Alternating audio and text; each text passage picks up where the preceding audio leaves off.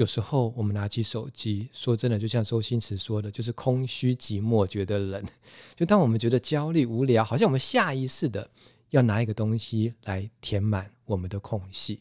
可是也许有很多对你更有帮助的事情，也可以达到止息你的焦虑，填满你的无聊。那这本书里面有很多的替代方式，哈，蛮值得参考的。对，我觉得大家下一次要伸手去碰手机的时候，就先问自己那三个 W，就是为什么我们现在要做这件事情，然后有什么其他的替代方案。我觉得多一秒的思考，多一秒的觉察，都对自己的生活其实有很多的帮助。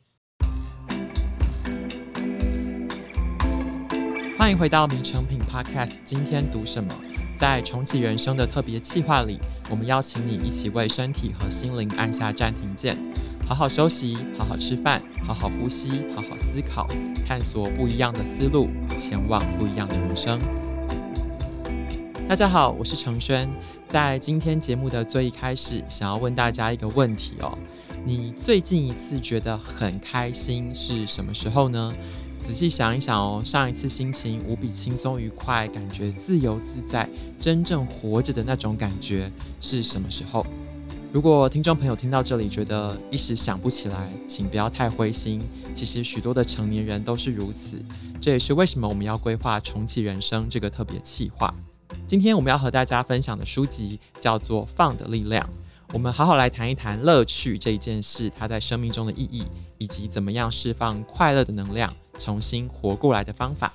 让我们欢迎今天的来宾陈德忠老师。各位听众朋友，大家好，我是陈德忠。在今天节目最一开始，想要跟听众朋友介绍一下《放的力量》这个 “fun” 是 F U N，就是英文里面的乐趣。嗯、这本书很特别，作者用超级认真的学术研究的态度去跟我们探讨什么是生命中真正的乐趣。我想在讨论乐趣之前，可能我们要先跟老师聊一聊。如果有一个成年人，他经常觉得自己的生命中很无聊，有一种了无生趣的感觉，然后做什么事情都提不起劲的感觉，可不可以谈一谈这是一个怎么样的现代的状况？为什么大人比小孩子更难进到那种乐趣的状态？其实我自己有时候也会觉得无聊哈。身为一个大人，我都记得在我小时候，很多事情都非常的开心。我生平第一次吃冰淇淋，大概是在幼稚园的时候。那个时候我都舍不得把它吃完，我吃了一口都觉得哇，好好吃哦。然后慢慢的舔，我不知道陈轩的年龄有没有经历过那种小美冰淇淋，圆盒状的，是用木头的勺子把它舀起来。那那个时候，我觉得怎么会有这么好吃的东西？可长大之后，吃哈根达斯好像还很难找到当时的那种新鲜的滋味。嗯，所以在孩童的时候，我们看任何事情都是很新鲜的。我们不会用成见去想说啊，我老婆一定要跟我讲什么啊，下雨不过就是这个样子。我还记得我的侄女在上个月，她生平第一次看到下雨，她好高兴哦。那我们大人都觉得赶快进来了，你会感冒会着凉了。可他心中没有那么多的顾虑，他就觉得看着天空，然后感觉有水打在身上的那种新鲜感。嗯，所以让我想起来，为什么小时候很容易快乐？因为我们很多事情都没有尝试过。那长大之后，我们是很多事情为理所当然，好像慢慢那种好奇的心情。当下的感觉慢慢不见了，变得是日复一日的工作责任，还有很多担心。那我觉得这也是为什么现在人不容易像小时候那么觉得新鲜趣味的关系吧。嗯，其实这本书的作者哦，他一开始有跟大家分辨一个议题是什么是真正的乐趣，什么是伪的乐趣，就是假的乐趣。那作者自己的定义是这样，他觉得真正的乐趣必须要包含三个要素，分别是有趣的灵魂、社交连接，还有心流的状态。嗯，其实挺有趣的，因为他把乐趣做了很多爬梳跟分类之后，他找到了一些些共通点。那我不知道老师在你个人或是你过去跟学员互动的经验，他们会觉得真正的乐趣包含这些要素吗？你怎么看待这三个要素？这个作者蛮有意思的，他把乐趣讲得比较深一点，不只是。看电视、滑手机这样子的乐趣，是一种很深度的连接，而且在这个乐趣之后，我们是觉得滋养跟舒服的。我相信很多听众朋友都有那种滑手机滑到天昏地暗，然后最后很恨自己，我怎么又浪费了一个晚上那样子的一种懊悔经验。那它的乐趣是带给人能量的，对人际关系甚至是健康都有帮助的。所以刚刚陈轩谈到的三个重点，我自己的经验。有趣的灵魂，它指的灵魂当然不是那种魂魄的那种灵魂，而是一种新鲜的状态。就像是我今天来到这个地方，我觉得哇，好棒哦！不晓得听众朋友知不知道，我们现在录音的地方是在成品新旅的一个客房里面打造的录音室。对，我都觉得哇，好享受哦！我怎么这么好啊？想要进来应该要花不少钱，我居然可以免费的来这边聊天，太棒了！就是我的心情是对任何一件事情觉得很开心，那那种开心是来自于对当下的享受。其实我不太会去想说啊。陈轩会觉得我讲的好不好啊？听众朋友会不会觉得我讲的没有什么内容啦？而是我心中很享受这样子的氛围，那把我觉得真正重要的事情跟大家分享。所以我在想，有趣的灵魂，它其实指的是一种内在的新鲜的状态。就像我刚刚说，我的侄女，她看到下雨，她不会想说会不会有细菌，她只是觉得好好玩。嗯。所以，假设我们到哪边去，都用这种很好玩的心情，我相信这本身就已经完成第一要素了。对，那再来就是人跟人之间的连接。刚刚承轩我说实际的经验，上个月的月初，我跟我太太到澳洲去旅行，那我们去找移民到那边的一个堂妹，很久没有见面了，聊得非常开心。那可是重点是因为那个地方我第一次去。然后看到老朋友又非常的高兴，那这跟刚刚讲的第三个心流状态有什么关系呢？我还记得当时我去那边有一个旅游行程，他会说一天之内尽可能带你到更多的地方去拍照跟打卡哦。所以有一个公园好像是海德公园，它是可以看得到雪梨歌剧院。所以那个是一个最佳打卡的场所。那那个行程是赶快打完卡之后，你要去雪梨塔，然后你要去这里去那里，就是尽量的把你所有的行程塞满，你才会觉得物超所值。那个时候我想说，既然来到这边，我想要好好的跟我这个好多年没见面的堂妹好好的聊聊天，所以我们是在雪梨歌剧院旁边有一个公园，在草皮上坐下来。我还记得旁边有一对新人在办婚礼，那我们就在享受那个婚礼的幸福的感觉，然后去体验当时和煦的阳光晒到身上的那种舒服感。那眼前右边是雪梨歌剧院，左边是海港，所以那种感觉就是我没有在赶任何的行程，我完全的活在当下，我真实的跟身边这一个很久没有见的家人在交流，所以那种乐趣跟滋养，我到现在虽然我人在 hotel 的房间里面，可是。仿佛当时的那个歌剧院草皮、海港、一望无际阳光的画面，又重新出现在我脑海里，真的是蛮愉快的一个经验。嗯，其实像老师您刚才分享的这个当时的气味、温度、感受到的人情，然后那种心境，其实它并不是因为旅行或者因为去雪梨而造成这件事情，而是你到那个地方，你有没有办法？完全投入并且享受在当下。其实这本书的作者就有提到，大家常常都会很在意时间呐、啊、金钱呐、啊，但常常忽略了有一件很重要的事情，叫做专注。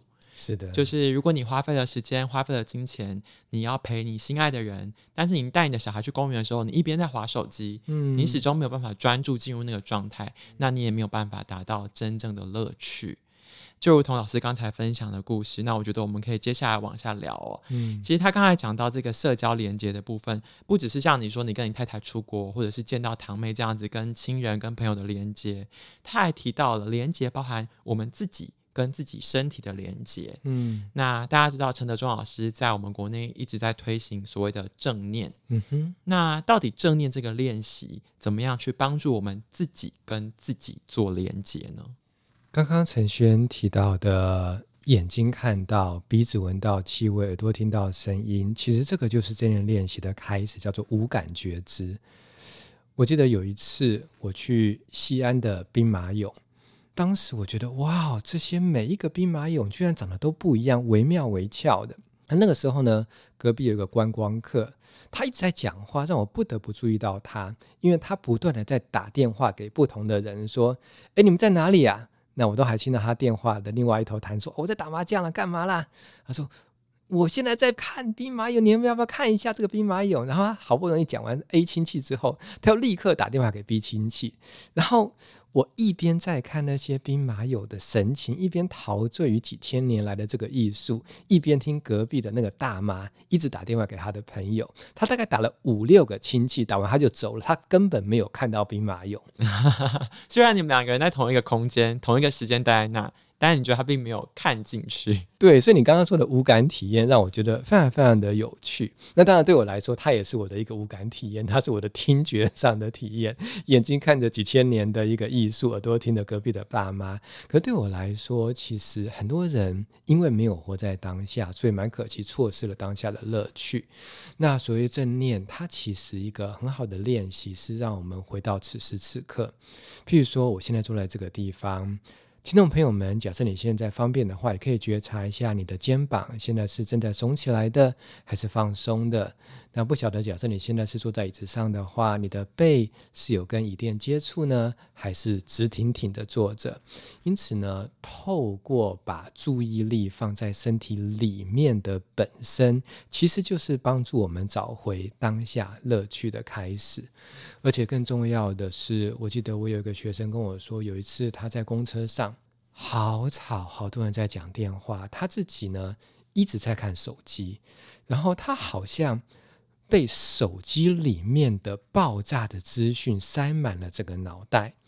那公车里面又是人的声音，公车外面又是喇叭的声音，他觉得这个世界好吵，我为什么都没有办法平静下来？他突然发现。他一直活在他头脑里面嘈杂的讯号当中，而没有好好的留意自己身体内在的状态。嗯，因为他是有上过正念的课程嘛，他就稍微把眼睛闭起来，感觉一下肩膀。那假设听众朋友们现在你是在一个比较安全的地方，你也可以感觉一下此时此刻的这口呼吸正在往里吸还是往外吐，你的肩膀的高度，你身体的状态。那他觉得，诶，慢慢慢慢的，他可以去止息。头脑还有外在的噪音，让注意力回到身体里。他觉得说：“哦，原来坐公车也是一件可以蛮享受的事情。”嗯，老师刚才很明确的点出这个头脑跟身体不同的声音的时候，你要怎么样去感受它？如果听众朋友听到刚刚那一段，觉得有一些些感觉，可以去 YouTube 上找老师的身体扫描档。嗯、老师会一个步骤一个步骤的引导你去感觉、认识自己当下的身体状况。好哟，欢迎大家搜寻身体扫描陈德忠，这是免费的音档哦。希望透过我们今天的 Podcast，大家也可以算是开启一扇窗，然后第一次踏进这个身体扫描的世界，然后觉察到自己身体的状态。嗯、但是我想要延伸跟老师讨论刚才那个坐公车的话题，就是。现代人呢，常常会想说，你刚刚讲的这些道理我都懂啊，要关注自己的身体，然后要去觉察一些事情，但是为什么我们越来越难体验到所谓真正的乐趣。那在《放的力量》这本书里面，作者很明确的点出来一个问题，就是智慧型手机的使用已经改变了我们运用大脑的方式。嗯，但是现代人就是很难抛开它，我们没有办法说，我们就把手机丢掉，然后我们都不要再用任何的科技用品。其实这个是有点不切实际的。嗯，那在这样子的取舍之中，老师觉得我们要怎么样跟智慧型手机的使用，或者是科技的生活习惯达成一个平衡呢？我自己给我自己的一个原则呢，是我来使用手机，而不是手机来使用我。我要做手机的主人，而不是做手机的奴隶。所以我要在清醒有意识的情况之下去使用它。嗯，这本书我觉得非常好的是作者提供了三个 W，在你使用手机之前，第一个就是 What for？我为什么要拿起手机？那第二个是 Why now？为什么是现在？我非现在看不可吗？这个资讯晚一点看会不会怎么样？那第三个是 What else？有时候我们拿起手机，说真的，就像周星驰说的，就是空虚寂寞，觉得冷。就当我们觉得焦虑无聊，好像我们下意识的要拿一个东西来填满我们的空隙。可是也许有很多对你更有帮助的事情，也可以达到止息你的焦虑，填满你的无聊。那这本书里面有很多的替代方式，哈，蛮值得参考的。对，我觉得大家下一次要伸手去碰手机的时候，就先问自己那三个 W，就是为什么我们现在要做这件事情，然后有什么其他的替代方案。我觉得多一秒的思考，多一秒的觉察，都对自己的生活其实有很多的帮助。刚刚承轩说多一秒，这里面还有一个更有趣的做法，他说绑一条橡皮筋在你的手机上面。虽然你把橡皮筋拿掉，也只需要一秒的时间，可是有时候就是这个缓冲期，可以让你问自己这。三个问题。嗯，其实作者他本身更强烈一点，就是他自己有一个手机安息日，嗯、就是他每个礼拜会有一天是完全不用手机，二十四小时，还蛮激烈的。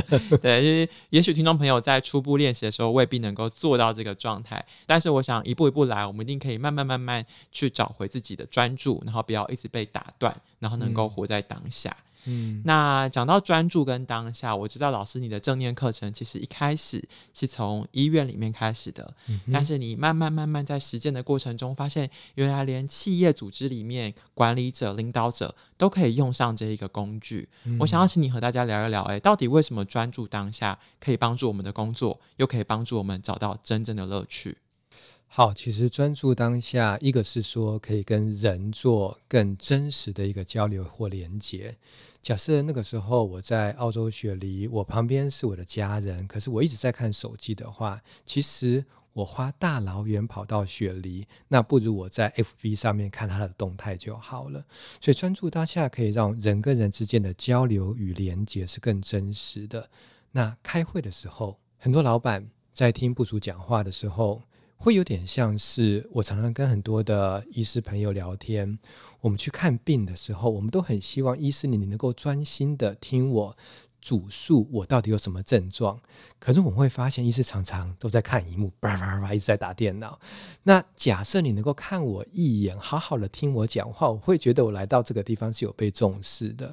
很多部署在跟主管报告的时候，主管都在看他的电脑，看他的手机。那这样子的情况会让部主觉得是不是我在公司不受重视？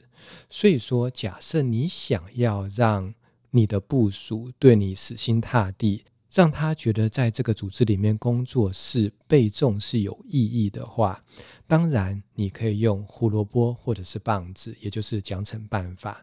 可是其实你只要很简单的试试看，把手机放下来，当对方在讲话的时候，你把你的注意力放在他的上面。甚至听完之后，你可以稍微复述一下。哦，我听到了，你的意思是 A 这个样子，B 这个样子，C 这个样子，对吗？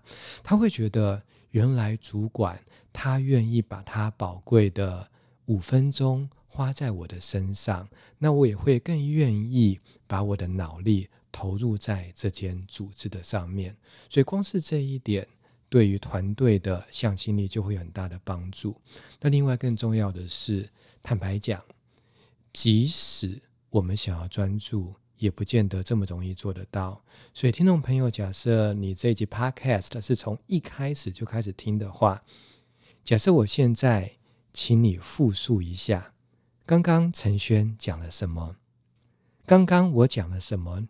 你不准去回放哦，要真的凭记忆讲出来哦。你会发现，哎，好像有一些是很没有印象的。但是，请你不要自责，因为根据研究，人类有百分之四十七的时间都是处在心不在焉的状态。嗯，所以我们刚刚讲的一百句话，你要是有听到五十三句话，你已经非常非常厉害了。但是呢，假设今天员工在跟主管报告一个重点，刚好落在那百分之四十七的话，就会蛮可惜。嗯，所以假设我们能够更专注、更当下，对企业的效率、对组织的连接的帮助，就在这个地方。嗯，这个作者蛮幽默，他说：“为什么静心这么重要哦？因为不是所有大脑产生的想法都值得被我们关注。”是的，他说他自己想象大脑是一个。你很要好的老朋友，但是他的情绪跟心理状态不太稳定，所以你不会舍弃他，但是你也不需要百分之百无时无刻他跑出什么小声音，你都必须要抓紧他。我觉得这个是一个很有趣的比喻，大家也许下一次脑中意念纷飞的时候，可以稍微想一下下。那老师，你刚刚讲到那个公司组织企业里面的问题，其实，在过去两三年疫情的时候，很多人都是远端办公。作者就有讲到，疫情期间大家对于科技的成瘾跟依赖又更重了。嗯。那老师，你自己在疫情期间以及疫情前后，在做这种正念的课程的时候，你有发现人变多变少了，或者是大家的反应回馈有什么不一样吗？好，我想疫情带给我们的影响是全方面的哈，一个是人跟人之间的疏离，第二个是对空间里面的一个幽闭式的害怕。那在我之前的课程，绝大多数都是实体课，因为我们可以看得到彼此，听得到彼此。那后来慢慢慢慢变成远距教学，不过远距教学对我来说还是蛮好的啦，因为至少我还是可以跟大家互动。坦白讲，现在的科技对我们来说呢，其实是让我跟你们接触到很好的机会。就像现在你正在听我跟陈轩的声音，也许你们这一辈子都没有机会看到我们，只是在这个当下，我们依然可以有最真实灵魂跟灵魂之间的交汇。所以，坦白讲，疫情对于整个教育训练，对于人跟人之间的接触是有很大的影响。可是，假设我们能够重新的找到交流的当下，那那样子的温度跟真实的连接，还是有可能再被找起来的。在我们刚才以上的片段里面，我们跟大家聊了很多什么是真正的乐趣，怎么样慢慢去接近这个真正的乐趣。那在这本书的后半段呢，作者蛮有趣的，他直接提出一个方法，叫做 SPARK 法则，就分别是由五个步骤，然后是 S P A R K 这五个单字字母组成的。那想知道完整的方法，就建议大家来找这本书来看。是的，但是其中呢，我想要跟德庄老师聊一聊的是 S 这个地方，它指的是 space，嗯，就是空间。这个空间呢，它包含物理上的空间跟心理上的空间。那很多人都说，透过正念练习可以帮自己的心理设立一个结界的感觉。嗯，实际上来说，这个是怎么做到的？在练习的过程中，有没有一些要注意的事情呢？好的，讲到空间，刚好今天练习有一个叫做呼吸空间的练习方法。因为外在的空间是还蛮能够想象的，譬如说我现在在这个房间，我就看不到外面的车水马龙了。可是即使我们一个人回到家，坐在沙发上，要么就是滑手机，要么就是看电视，而且呢。更严重的是，就算不是在划手机跟看电视，我们的大脑无时无刻都在担心、焦虑、追回、想象，所以我们找不到一个内在真正安住的空间。就像我说，我那个学员坐公车的时候，他觉得大脑好吵，所以大家或许可以来试试看，我们一起深呼吸一口。你有感觉到鼻孔有风正在进跟出吗？其实我们现在的这口呼吸，跟十分钟前的那口呼吸已经不是同一口了。现在永远是一个新的开始，所以内在的空间从呼吸开始，我们可以好好的给自己喘息的机会。那外在的空间，假设一天当中我们能够有十分钟的独处，这个独处呢是包括不看电视跟手机，但是不见得一定要做正念。你可以阅读，你可以好好的摸小狗，你可以好好的跟孩子在一起。像作者之所以会创发这个方法，是因为她是一个妈妈，她有一天她在。哺喂母乳的时候，她发现这个婴儿正在看着她，可是她完全忽略了自己的女儿，因为她把注意力都放在手机的荧幕上。所以说，可以的话，答应我每天有十分钟的时间，不看手机，不看电视，只跟当下在一起。你可以跟自己的呼吸在一起，你可以跟你猫狗在一起，摸摸它，感觉那个温度、毛囊。你可以跟你的家人在一起，或者你好好的喝一杯水，好好的吃一顿饭，你会发现，原来你可以再一次的找到陈轩在第一个问题当中提到的小时候的那种新鲜跟满足的乐趣。我们在节目的后半段跟大家聊了很多关于正念啊，或者是真正乐趣去寻找、去建立的方法，但是像老师刚才提醒的。回到最一开始，我们今天跟大家讨论的是 fun，是 F U N，它是一件很轻松、很愉快、很有趣的事。大家不需要想得很紧绷，觉得要把你的日历里面排满各种活动，才能达到这样的状态。